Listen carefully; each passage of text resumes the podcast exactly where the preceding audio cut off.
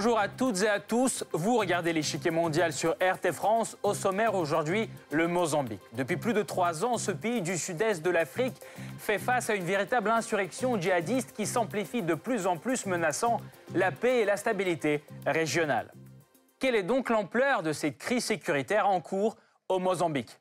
Fin mars 2021, le groupe terroriste Al-Shabaab, affilié à Daesh, mène une vaste offensive contre la ville de Palma. Bilan, au moins 21 soldats mozambicains ainsi que plusieurs dizaines de civils sont tués. Près de 30 000 personnes sont déplacées.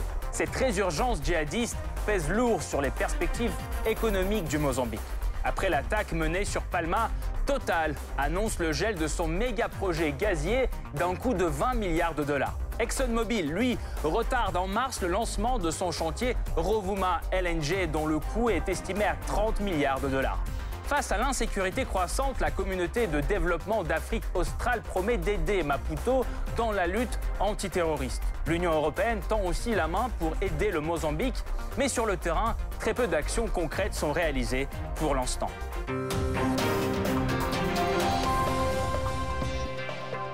Avant de poursuivre, voici un bref profil de ce pays du sud-est de l'Afrique. C'est le Blitz. Ancienne colonie portugaise, le Mozambique est un pays indépendant depuis 1975. Sa capitale est Maputo, plus grande ville et centre administratif du pays. République présidentielle, le Mozambique est dirigé par Philippe Nyusi, chef du parti Front de libération du Mozambique ou Frelimo, qui domine l'échiquier politique national depuis l'indépendance. Peuplé d'environ 28 millions de personnes, le Mozambique représente une véritable mosaïque d'ethnies et de confessions. Les confessions les plus répandues sont le catholicisme et l'islam. Quant aux ethnies, il y en a environ une trentaine, dont les plus grands sont les Makwa, les Tsonga, les Karanga et les Nanja. Un des pays les plus pauvres d'Afrique, le Mozambique, possède en revanche des ressources naturelles en abondance. Son sous-sol regorge de rubis avec une des plus grandes réserves mondiales et de grandes réserves de gaz naturel, soit 5 000 milliards de mètres cubes. Parmi les autres ressources figurent le graphite, le phosphate et le charbon. Dans le nord du Mozambique, les islamistes radicaux se sentent de plus en plus à l'aise. Réunis au sein d'un groupe appelé Al-Shabaab, ils lancent en mars une vaste offensive contre la ville de Palma qu'ils tiennent en otage pendant quelques jours. C'est l'une des pires attaques que connaît le pays depuis 2017, l'année où Al-Shabaab prend les armes pour lutter contre le gouvernement mozambicain. Cette crise sécuritaire a de lourdes répercussions sur l'économie mozambicaine de nombreux investisseurs fuient le pays ou suspendent leurs projets. C'est le cas notamment de Total ou encore d'ExxonMobil.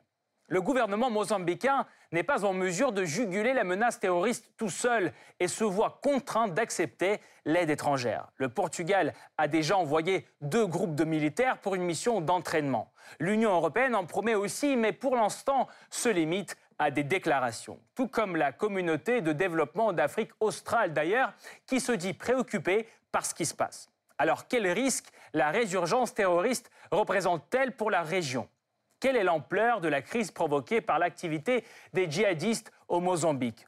Enfin, quelles sont les raisons de cette vague d'attaques qui secoue le pays depuis 2017 Pour répondre à ces questions, nous rejoignons Reggio Conrado, doctorant et chercheur en sciences politiques à Sciences Po Bordeaux. Monsieur Conrado, bonjour. Bonjour. Tout d'abord, quel est l'état des choses dans le Mozambique après l'offensive sur Palma? Faut-il s'attendre à de nouvelles attaques terroristes? Euh, merci beaucoup pour cette invitation pour discuter euh, cette situation mozambicaine euh, assez compliquée. D'abord, je pense qu'il faut dire que le Mozambique aujourd'hui vit une double situation critique. À la fois, nous avons la situation à l'extrême nord de Mozambique, donc à Cap Delgado, effectivement. Mais nous avons aussi un autre problème au centre de Mozambique, qu'il y a une rébellion euh, qui est en fait relativement plus ancienne.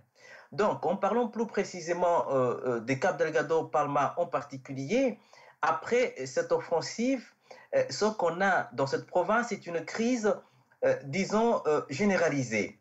D'un côté, l'insécurité est devenu euh, pratiquement structurel dans cette province, et en particulier dans des districts de la côte de cette province. Donc, c'est-à-dire ce n'est pas que Palma, il y a Palma, Mosimbata Praya, Makumia, Kisanga, etc., etc.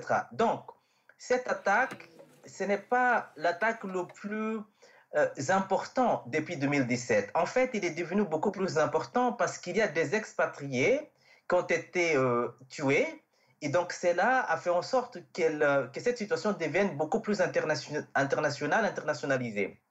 Donc, on peut dire aujourd'hui qu'effectivement, euh, l'état d'insécurité est beaucoup grandissante, la crise humanitaire est très importante et à Palma aujourd'hui, euh, nous avons effectivement un gouvernement presque militaire puisque euh, le gouvernement civil n'existe plus, l'administration n'y fonctionne plus et les gens effectivement sont en train de fuir. C'est au-delà de 75 000 personnes qui ont fui euh, de cet euh, district pour aller dans d'autres sites comme Idumbe, comme Palma, et même la Tanzanie, et même d'autres ont fait en partie vers Pemba. Donc nous sommes dans une situation assez, assez compliquée. Mais il faut aussi ajouter, si vous me permettez bien évidemment, que le gouvernement mozambicain a réussi à chasser, on va dire, relativement ces terroristes. C'est-à-dire, nous sommes aujourd'hui dans une position de force des armées mozambicaines qui ont arrivé quand même à maîtriser la situation. Parce que l'objectif de ces rebelles, c'était effectivement de s'emparer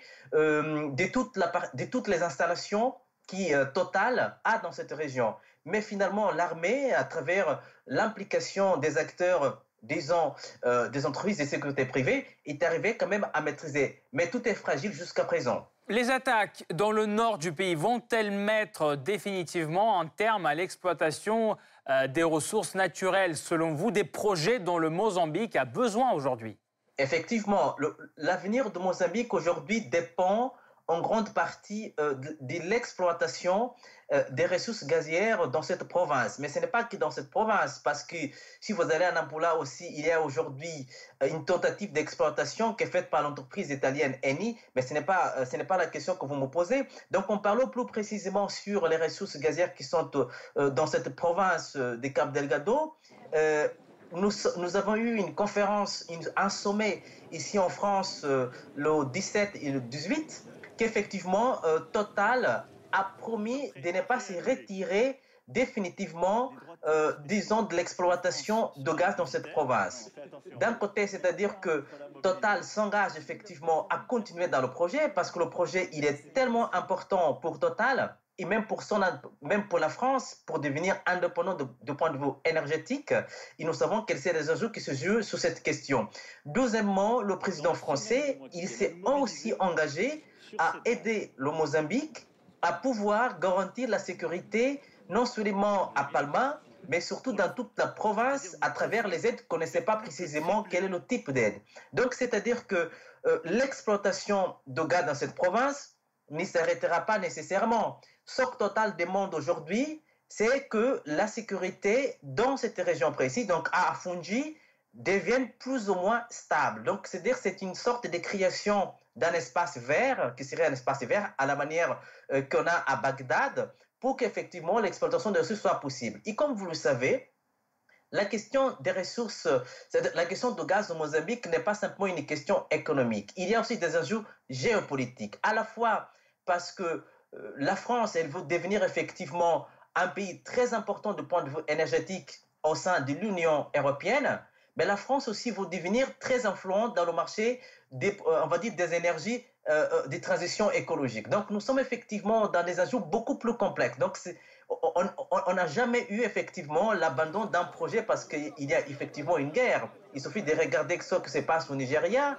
ce qui se passe au Tchad, ce qui se passe au Mali, ce qui se passe au Niger. Donc l'exploitation des ressources naturelles ne se sont jamais arrêtées. Le l'Est du Congo, c'est un exemple aussi assez frappant. Donc c'est-à-dire que euh, personne aujourd'hui, effectivement, est en mesure d'abandonner totalement la situation. Mais la sécurité est exigée avant tout. Merci beaucoup, Monsieur Conrado. Nous allons poursuivre notre analyse tout de suite, mais nous vous retrouverons à la fin de cette émission pour plus de détails sur ce thème. Merci encore. La crise sécuritaire prend une ampleur inouïe au Mozambique. Le gouvernement se voit contraint de recourir à l'aide étrangère. Le 10 mai, le ministre portugais de la Défense, João Gomes Cravinho, et son homologue mozambicain James Bessa Neto signe un accord de coopération militaire jusqu'en 2026. Le document prévoit une augmentation des effectifs du Portugal au Mozambique pour une mission de formation des forces spéciales mozambicaines. Dans le cadre de cet accord, Lisbonne compte envoyer 60 soldats portugais de plus. Un autre groupe de soldats portugais étant basé dans le pays depuis peu. Une aide dont le Mozambique aura certainement besoin. En mars 2021, le principal groupe islamiste radical du pays, Ansar al-Sunna, également appelé Al-Shabaab, affilié à l'État islamique, réussit à prendre en otage une ville entière au nord du pays, Palma. Les combats débutent le 24 mars. Une centaine de djihadistes lancent une vaste offensive depuis le nord et l'ouest du pays. Le 27 mars, Al-Shabaab établit le contrôle total sur la ville.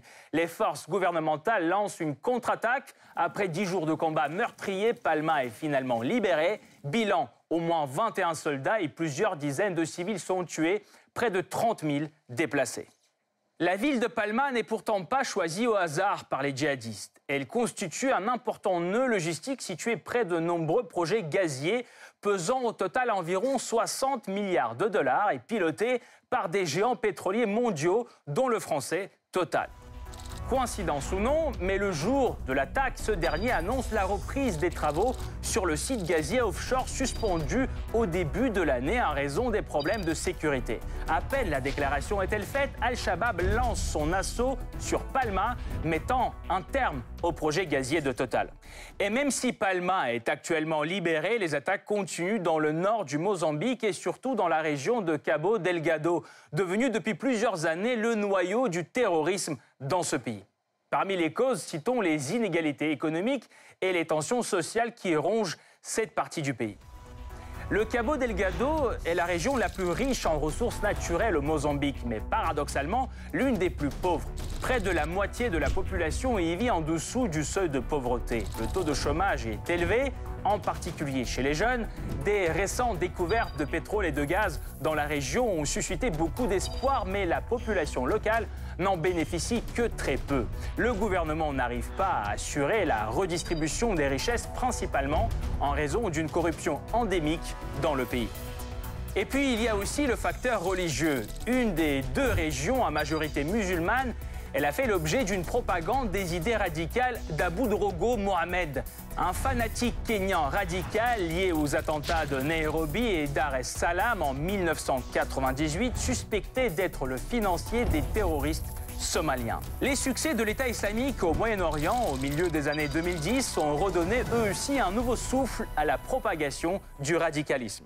Cependant, avant de se mettre sur la voie de la terreur, Al-Shabaab est un groupe religieux radicalisé. Ce n'est qu'à partir de 2017, après un coup de filet contre ses leaders, que ses membres prennent les armes. Leur première offensive date de 2017. Al-Shabaab attaque des postes de police de la ville côtière de Mosimboa de Praia. Deux ans plus tard, les djihadistes prêtent allégeance à l'État islamique de la province d'Afrique centrale. Très vite, leurs attaques gagnent en intensité et violence. Massacres, décapitations deviennent monnaie courante au nord du Mozambique. En août 2020, les terroristes d'Al-Shabaab prennent le contrôle du port de Mosimboa de Praia, crucial pour l'acheminement du matériel nécessaire aux installations gazières et qui n'a jamais été repris par les militaires mozambicains malgré plusieurs tentatives. En plus de trois ans d'activité sur le territoire du Mozambique, Al-Shabaab a fait plus de 2500 victimes, dont la moitié sont des civils, et a provoqué une crise humanitaire d'envergure. Au total, quelques 670 000 personnes ont été déplacées depuis la province de Cabo Delgado, ainsi que depuis les provinces voisines de Nampula et Niassa, selon l'ONU. Près d'un million de personnes font face à une famine dont un quart sont des enfants. Les conditions propices à la propagation des maladies de toutes sortes. Des cas de choléra et de paludisme se multiplient dans la région de Cabo Delgado. Alors, quels sont les pays qui tendent la main pour aider le Mozambique? Quelle menace représente la résurgence d'Al-Shabaab pour la région? Pourquoi la lutte contre le fléau terroriste patine-t-elle dans ce pays du sud-est de l'Afrique? La réponse après la pause.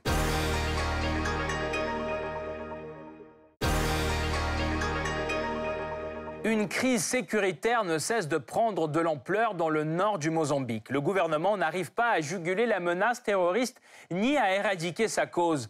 les tensions sociales et religieuses qui persistent au cours des dernières décennies. Ancienne colonie portugaise, le Mozambique devient indépendant en juin 1975 après une guerre d'environ 10 ans menée par le Frelimo, Front de libération du Mozambique. Ce mouvement, qui a bénéficié du soutien de l'URSS et de ses alliés pour mener sa lutte armée, instaure un régime d'inspiration marxiste avec un parti unique. En réaction aux orientations du Frelimo, mouvement d'opposition armée, se crée la RENAMO, Résistance nationale du Mozambique. Avec le soutien de la Rhodésie puis de l'Afrique du Sud, la Renamo va mener des actions de guérilla, entraînant une guerre civile qui va durer jusqu'en 1992. Suite à un accord de paix signé entre les deux parties sous l'égide de l'ONU, le Frélimo va conserver le pouvoir en remportant les premières élections, ainsi que toutes celles qui vont suivre. La Renamo, qui a déposé les armes, devient son principal adversaire politique à la fin de la guerre civile qui a ruiné le pays, le Mozambique peut enfin se reconstruire grâce en particulier à l'aide internationale. À partir de 1996, les importantes ressources naturelles, notamment minières et gazières, dont le pays regorge, vont attirer les investissements internationaux. De 1996 à 2005, sous la présidence de Joachim Chissano, la croissance économique du pays est élevée mais le Mozambique reste un des pays les plus pauvres de la planète. En effet, les activités d'extraction qui nécessitent une main-d'œuvre qualifiée sont réalisées par des compagnies étrangères et bénéficient très peu à la population locale. À partir de l'arrivée au pouvoir d'Armando Guebussa en 2005, la tendance se poursuit, mais l'ampleur de la corruption et les concessions fiscales accordées aux entreprises extractives ne permettent pas la redistribution de la richesse à la population. Pourtant, de nouvelles ressources sont mises à jour. En 2009, un vaste gisement de rubis, représentant les plus importantes réserves du monde, est découvert dans la province du Gabo Delgado, au nord du pays. En 2010, les compagnies américaines Andarco et italiennes ENI y trouvent également d'énormes réserves de gaz naturel offshore. Les zones côtières du Nord sont depuis longtemps le centre de divers trafics illégaux, en particulier de drogue et de pierres précieuses le gouvernement, qui compte sur les futurs dividendes liés à ces projets gaziers, cherche à reprendre le contrôle de la région. Il se heurte ainsi à des réseaux de trafiquants qui bénéficiaient jusqu'alors d'une certaine complicité des responsables locaux. Le président Philippe Nyusi, élu en 2015 et ancien ministre de la Défense, hérite d'un pays endetté et d'une situation économique tendue. À cette époque, la mise en exploitation progressive des énormes ressources du Gabo Delgado entraîne de plus en plus le mécontentement de la population locale qui en est exclue. La province, jusqu'alors délaissée par le pouvoir central, va entrer en effervescence. Tensions sociales, inégalités économiques, corruption, chômage et criminalité, des conditions plus que propices à la propagation des idées radicales dans une province à majorité musulmane. À celle-ci s'ajoutent aussi les facteurs religieux et ethniques. Dans ce contexte, des groupes religieux composés de jeunes musulmans radicaux se forment vers les années 2010. Leurs membres auraient des liens avec les mouvements similaires de l'Afrique orientale, notamment tanzaniens et somaliens. Originaires des zones côtières, ils seraient aussi en contact avec des réseaux criminels locaux pour assurer leur financement. Dès 2015, ils s'organisent militairement et se font peu à peu connaître sous le nom de Ansar al-Sunna, puis Al-Shabaab. À partir de 2017, ils lancent des attaques de plus en plus violentes et d'ampleur croissante contre les administrations locales. Devant l'incapacité manifeste de l'armée à faire face à ces attaques, le pays fait appel à des sociétés de sécurité privées Cependant, ce soutien militaire ne parvient pas à empêcher un groupe djihadiste de prendre le contrôle de la ville portuaire de Mochiboa da Praia en août 2020. La flambée du djihadisme met à mal les perspectives économiques du Mozambique, car l'insécurité dans les zones riches en gaz fait fuir les investisseurs. Ainsi, fin avril, Total annonce le gel de son méga projet gazier en cours dans le pays. Compte tenu de l'évolution de la situation sécuritaire dans le nord de la province du Cabo Delgado au Mozambique, Total confirme le retrait de l'ensemble du personnel du projet Mozambique LNG du site d'Afungi. Cette situation conduit Total, en tant qu'opérateur du projet Mozambique LNG, à déclarer la force majeure. Le chantier français, dont le coût est estimé à 20 milliards de dollars, connaîtra au moins un an de retard selon le groupe.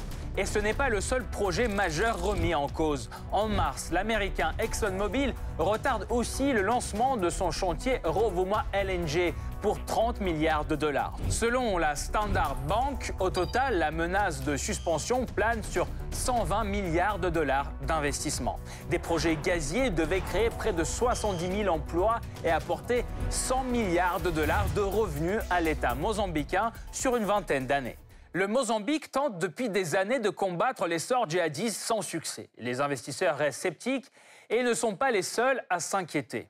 En fait, les récentes attaques attirent l'attention du monde entier, depuis l'ONU jusqu'à l'Union africaine. Le président exprime également sa plus grande préoccupation sur la présence des groupes terroristes internationaux opérant dans l'Afrique australe et appelle à une action régionale et internationale urgente et coordonnée afin de faire face à cette nouvelle menace à notre sécurité commune. Ces appels se traduisent-ils en actions concrètes? Pas vraiment. Préoccupée, la communauté internationale tarde quand même à arriver au chevet du Mozambique. Un exemple, le bloc régional CDA, Communauté de développement d'Afrique australe. Elle réagit vite à l'escalade au Mozambique. Début avril, le bloc se réunit en urgence et offre son aide, y compris militaire. 3000 hommes, des hélicoptères, des avions, des patrouilleurs et même un sous-marin. Un appui de taille, mais qui reste pour l'instant des paroles en l'air, car la CDA tarde à donner officiellement son feu vert au déploiement des forces et le dernier sommet prévu pour le 29 avril est reporté pour une durée indéterminée. Pour l'instant, l'armée du Mozambique ne compte que sur le Portugal et ses conseillers. De fait, tout au long de l'essor djihadiste, le pays ne reçoit aucun appui militaire actif. Qu'il s'agisse d'aide américaine ou française, elle vient toujours en forme d'entraînement. Pourquoi? Un des facteurs est en fait la réticence du Mozambique lui-même à ouvrir les frontières aux soldats étrangers. C'est une question de principe pour le président mozambicain Nyusi. Face à la montée des djihadistes, il continue de refuser toute intervention militaire étrangère sur son sol. Et ça depuis plusieurs années. Nyusi croit l'armée locale capable d'écraser les djihadistes et reste inflexible malgré ses revers. Même face aux récents assauts rebelles et à la débandade des investisseurs, le président compte sur ses propres forces et veut garder la tête haute. Nous savons dans quel domaine nous avons besoin d'appui et quel domaine nous devons, nous, les Mozambiquiens, gérer. Ceux qui arrivent depuis l'étranger ne vont pas nous remplacer mais nous appuyer. Ce n'est pas une question de fierté, c'est une question de souveraineté. L'obstination mozambicaine, la lenteur de l'action internationale, tout cela s'ajoute à un scénario inquiétant trop familier. Déjà, les États-Unis comparent l'insurrection mozambicaine à l'émergence de Boko Haram. La rébellion dans le nord du Mozambique est très inquiétante. En un an, un an et demi, elle a évolué d'un mouvement minuscule en un mouvement bien plus étendu. Boko Haram était un petit groupe et la riposte des autorités nigérianes l'a laissé devenir une menace très sérieuse, pas seulement dans le nord-est du Nigeria, mais pour tous les pays voisins. Des craintes qui se font entendre depuis longtemps dans la région. Pire, les métastases djihadistes commencent déjà à surgir dans les pays voisins. Plusieurs Zimbabwéens, Sud-Africains et Tanzaniens combattent du côté des djihadistes au Mozambique. Au moins 12 citoyens d'Afrique du Sud ont pris part à l'assaut récent sur Palma. Et selon Washington, le chef même des djihadistes mozambicains, Abu Yassir Hassan, est un Tanzanien. Autant de prémices de l'internationalisation rapide du mouvement. En effet, en octobre 2020, les djihadistes d'Al-Shabaab revendiquent leur première attaque à l'étranger, en Tanzanie. Le raid barbare mené par 300 terroristes fait au moins 20 victimes civiles. Pour y voir plus clair, nous rejoignons à nouveau Reggio Conrado, doctorant et chercheur en sciences politiques à Sciences Po, Bordeaux. Monsieur Conrado, pourquoi le gouvernement du Mozambique se montre-t-il réticent à l'aide étrangère pour l'instant euh, L'État mozambicain ne s'est jamais montré réticent par rapport à l'aide étrangère. Euh, ce qui se passe au Mozambique, c'est que l'État mozambicain exige deux choses. D'abord, il veut effectivement que toute aide, tout appui, euh, toute participation d'un pays étranger dans le processus de combat au terrorisme Mozambique soit dans le cadre des accords légalement établis. avec des textes signés, avec des accords signés, avec tout ce qui exige effectivement les rapports formels entre les États. Ça, c'est la première chose. Deuxièmement, c'est-à-dire l'État mozambicain, il préfère qu'il y ait effectivement euh, l'appui à la formation, c'est-à-dire euh, l'appui en termes de capacitation des forces armées et de sécurité nationale à travers le respect de la totalité du cadre légal international et national. C'est la dose la plus importante. Et troisièmement, le Mozambique préfère effectivement que les aides à la fois, passent à la fois par euh, euh, la SADEC, donc euh, la, sous-région, et aussi qui, qui passe par l'articulation avec des entités nationales. Mais jamais, jamais l'intervention directe des acteurs étrangers comme ça arrive effectivement dans la région de Grand Sahel. Mais pourquoi le Mozambique ne vaut pas ça? Parce qu'ils ont fait une grande analyse au, Sahel euh, au Moyen-Orient, ils ont constaté que l'implication directe des pays étrangers euh, sur, des, sur des pays comme le Mali, comme, euh, comme le Niger, etc., ça n'a pas produit des résultats velus. Et jusqu'à présent, effectivement, le Mozambique craint que les militaires étrangers puissent rester au pays beaucoup plus que ceux qu'ils sont venus faire. Donc c'est ça, ce sont des règles. Donc ce n'est pas le refus de l'aide internationale, c'est comment cette ça doit être fait. C'est ça la véritable question. Et si, vous pouvez répondre très brièvement, donc l'urgence de cette situation ne peut pas pousser le Mozambique à accepter plus d'aide d'un côté, et donc euh, quels pays, selon vous, euh, pourront apporter une aide supplémentaire euh, dans un futur proche? Très rapidement, moi je pense que le Mozambique est tout à fait clair qu'il y a certains pays qui aujourd'hui sont incontournables dans le processus. D'abord, la Russie est très important dans le processus euh, de la lutte contre le terrorisme au Mozambique, pour plusieurs raisons. D'abord, la Russie a une expérience assez importante dans le combat au terrorisme, et aussi, il y a effectivement des rapports historiques donc, qui permettent effectivement beaucoup plus de facilité euh, dans la manière dont les choses peuvent se dérouler dans le domaine militaire. C'est un domaine très sensible.